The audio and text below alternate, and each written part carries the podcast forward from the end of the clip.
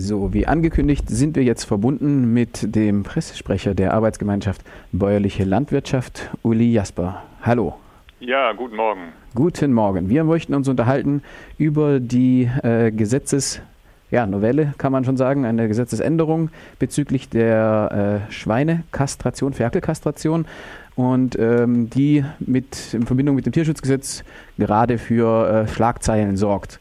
Vielleicht zum Kontext: 2013 hat die Koalition aus FT, FDP und äh, CDU, CSU damals ähm, ein Gesetz verabschiedet, das die Ferkelkastration über die nächsten fünf Jahre sozusagen auslaufen, also die Ferkelkastration ohne Betäubung über die nächsten fünf Jahre auslaufen lassen sollte und ab 2019 sollte diese eben verboten sein. Soweit ich weiß, sind auch EU entweder äh, Richtlinien oder also EU-Gesetze äh, schreiben das auch vor, dass das so passieren soll.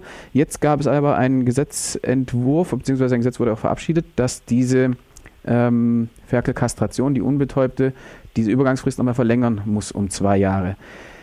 Wie äh, kann, wie kam das zustande? Also der Tierschutz wird ja nicht weniger äh, über die letzten fünf Jahre geworden sein. Warum muss das nochmal zwei Jahre verschoben werden? Warum waren fünf Jahre nicht genug, dieses Gesetz umzusetzen?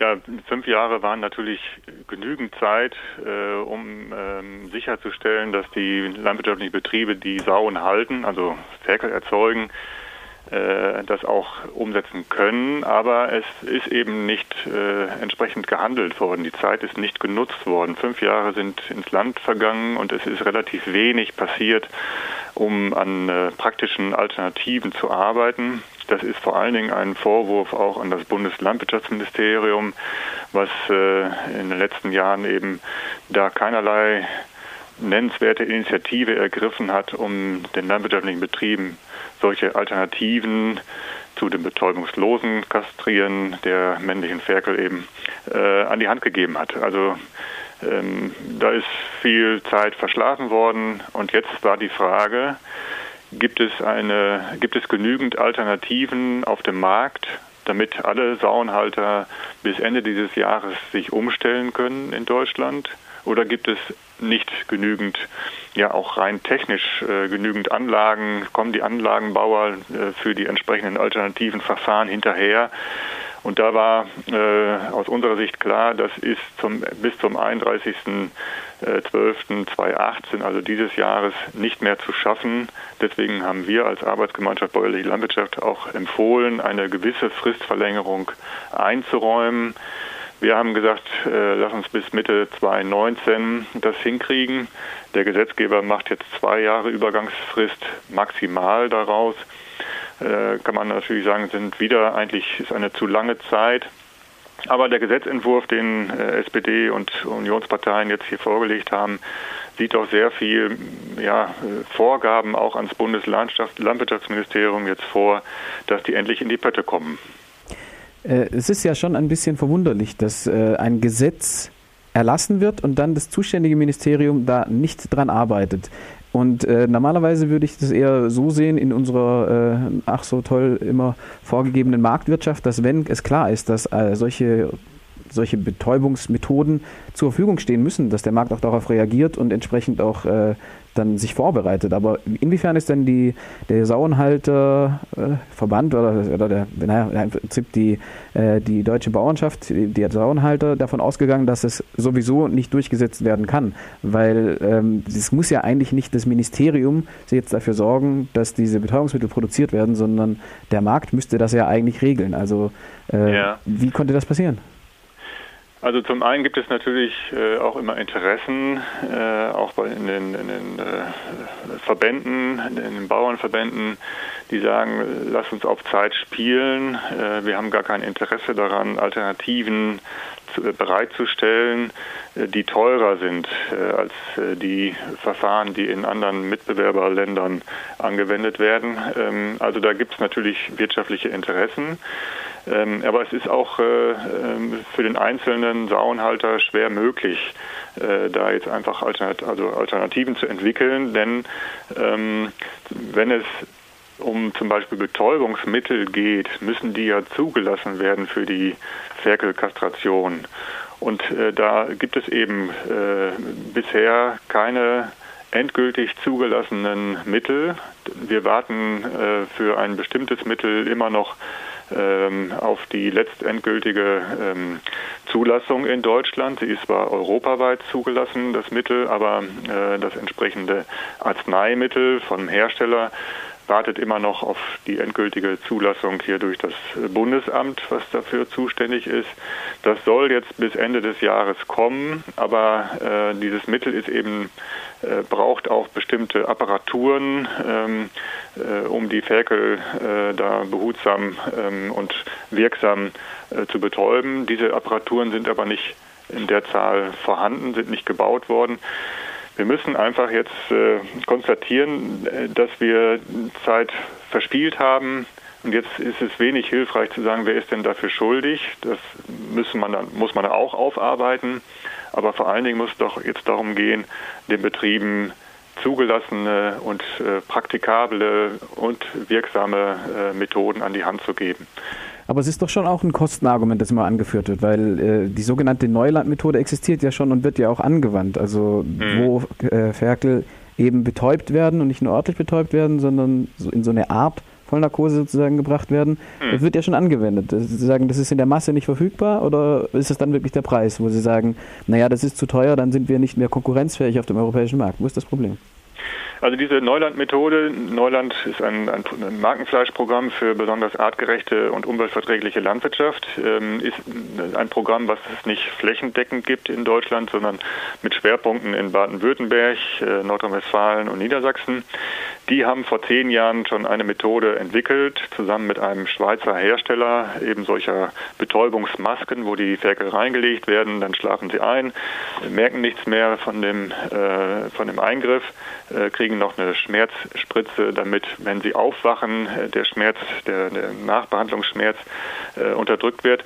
Und dann äh, wachen sie relativ schnell wieder auf, können dann zu ihrer äh, zu, zur Sau da wieder saufen und alles ist gut. Ähm, diese Methode wird angewendet seit zehn Jahren, aber über eine ja, rechtliche Krücke. Äh, da wird das Mittel vom Tierarzt, vom anwendenden Tierarzt umgewidmet. Das ist also eine, eine äh, keine saubere Lösung und es geht jetzt eben darum, dass bis zum Ende dieses Jahres dieses Mittel auch tatsächlich ja für den normalen, für die normale Indikation äh, zugelassen wird.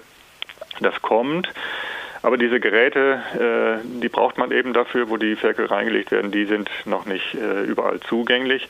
Das muss jetzt passieren und es gibt auch weitere Verfahren, ähm, wo aber die, der, der Markt, die Abnehmer äh, im, Handel und auch bei den Schlachtstätten sagen, wir wollen keine geimpften Tiere, das ist also ein anderes Verfahren, wir wollen keine geimpften Tiere ähm, äh, oder kein Fleisch von geimpften Tieren vermarkten. Auch da gibt es also für die Sauenhalter eine Schwierigkeit. Wie gehen sie jetzt damit um? Da gibt es zwar ein weiteres Verfahren, aber äh, dann können sie die Ferkel nicht verkaufen. Also ist auch nicht geholfen. Aber da ist es doch auch irgendwo ähm, problematisch. Es gab eine Anfrage, eine kleine Anfrage im Bundestag, die gesagt haben, es gibt oder die nicht belegen konnten, dass die Akzeptanz bei KonsumentInnen für geimpftes Fleisch zu gering wäre. Das ist eine Behauptung, die immer wieder aufgestellt wird, die aber von der Bundesregierung auch nicht bestätigt werden konnte durch irgendwelche Daten. Also wenn ich mir überlege, ähm, Schweinefleisch mit meiner etwas rudimentären äh, Bildung in diesem Bereich ist ja auch mit äh, zahlreichen Medikamenten oftmals also sind die Schweine schon behandelt worden. Also da gibt es ja immer den Vorwurf des Missbrauchs von Medikamenten auch, den man natürlich nicht allen Sauenhaltern wahrscheinlich machen kann, aber einfach nur generell zu sagen, eine Impfung, über die die meisten Konsumenten ja gar nichts wissen, wäre nicht vermarktbar. Das äh, konnte zumindest in dieser Anfrage nicht durch irgendwelche Studien nachgewiesen werden und da drängt sich eher der, ähm, entweder ist es eine Ausrede oder tatsächlich der Handel nimmt da eine Position ein, die er eigentlich nicht untermauern kann. Wie kommt diese Konklusion zustande, dass das nicht vermarktbar wäre? Also das ist dann keine Sache des Gesetzgebers, der äh, ist ja nicht für die Vermarktung zuständig. Äh, es war jetzt ein bisschen platt die Antwort, aber ähm, das ist eine äh, Sache der, äh, der Schlachtunternehmen und des Lebensmitteleinzelhandels. Deutschland hat mit EBA-Fleisch ähm, und wenn äh, Ferkel geimpft werden, dann behalten sie ihre Hoden, äh, dann bleiben es also EBA, ähm, wenn sie dann äh, ausgemästet sind. Wir haben in Deutschland mit Eberfleisch wenig Erfahrung. Andere Mitgliedstaaten äh, handeln das anders, auch in anderen Kontinenten wird das anders äh, gehandelt. Hier gibt es aber eine große Zurückhaltung äh, und die Sorge, dass wenn Eber geschlachtet werden, dass dann sogenannte Stinker-Tiere dabei sind, wo das Fleisch also für unseren Geschmack hier in Deutschland ähm, unangenehm riecht. Ähm, diese Erfahrung müssen wir erst aufbauen. Äh, das ist auch, äh, wird auch gemacht. Ähm, es gibt auch schon Eberfleisch im Handel, wird aber nicht als solches gekennzeichnet. Das wird eher unter ferner Liefen oder wird, wird verschwiegen, das ist, äh, dass wir das schon alle essen. Wenn wir Eberfleisch verarbeiten wollen in den Schlachthöfen, muss, muss ein, ein, ein Mensch am Schlachtband stehen und riechen. Es machen ausgebildete Menschen, die dann da äh, alle Schlachttiere mit ihrer Nase äh, ja, äh, eben abriechen, ob es ein Stinker, ein sogenanntes Stinkertier ist oder nicht. Diese äh, Vorkehrungen müssen wir auch treffen äh, bei den geimpften Verfahren. Also die Schlachthöfe haben dadurch keinen, keinen geringeren Aufwand äh, und das Fleisch lässt sich ist ein anderes Fleisch, hat eine andere Zusammensetzung, ist weicher in der äh, Textur, äh, das Fett ist anders, ähm, auch die Verarbeitung des Fleisches ist also anders. Das muss erst umgestellt werden. Niemand sagt, dass das nicht geht, aber ähm, äh, auch das braucht jetzt äh, eine Zeit. Auch da haben wir Zeit verschlafen, ist richtig, aber man kann eben nicht sagen, äh, mach doch einfach diese Methode. Hinzu kommt, dass das nicht mehr die Ferkelerzeuger, die Sauenhalter anwenden, sondern das machen die Mäster. Die letzte ähm, äh, Spritze wird bei, bei einem äh, bestimmten Verfahren dann äh, vier Wochen vor der Schlachtung gegeben. Und ähm, äh, das verursacht dann Kosten bei den Mästern, die Sorge ist, dass die Mester dann sagen, bevor ich mir diesen Stress antue, zweimal in die, in die Ebergruppe zu gehen, das sind ja dann schon ausgewachsene Tiere oder fast ausgewachsene Tiere, äh, um sie dann zu spritzen, ähm, bevor ich mir den Stress antue, kaufe ich lieber äh, kastrierte Ferkel aus den Niederlanden oder aus Dänemark und dann haben wir zwar eine, eine gesetzliche Regelung, aber sie, sie wird äh, sozusagen umgangen und dann werden die Ferkel eben in anderen Ländern kastriert. Also auch das ist, klingt alles einfach, ist aber kompliziert, wenn man etwas in dem Markt wirklich umsetzen will. Wir drängen darauf, dass wir jetzt möglichst schnell den Betrieben verschiedene Verfahren an die Hand geben, rechtlich abgesichert äh, und äh, das Bundesministerium verpflichten, möglichst schnell auch zu liefern. Ähm, das alles sieht der Gesetzentwurf von SPD und Union jetzt vor, der aus dem Bundestag kommt, nicht aus dem Ministerium. Das Ministerium hat sich gesträubt gegen, gegen den Gesetzentwurf, also musste es im Bundestag entwickelt werden. Es ist ein außergewöhnlicher Gesetzentwurf, der das Ministerium wirklich an vielen Stellen ja, man kann fast sagen, gängelt oder ihnen dem Ministerium strenge Vorgaben macht. Es gibt wenig Gesetze, die so ähm, detailliert dem Ministerium etwas vorgeben. Und ich verbinde damit die Hoffnung, dass wir nicht wirklich die zwei Jahre ausnutzen müssen, sondern dass es, wenn wir es alle, wenn wir alle Gutes äh, und ähm, guten Willens sind und äh, das äh, wirklich gut machen, dann sind wir Ende 2019, also in einem Jahr, sind wir aus der Geschichte raus und das wäre oder das ist und bleibt unser Ziel. Das ist das Ziel. Hoffen wir, dass dieses Mal das Ziel nicht so verfehlt wird äh, wie in den ja. letzten fünf Jahren. Ja. Vielen Dank erstmal für diese Einschätzungen an Uli Jaspers von der ABL in Hamm. Vielen Dank. Ja, ich danke auch. Tschüss. Tschüss.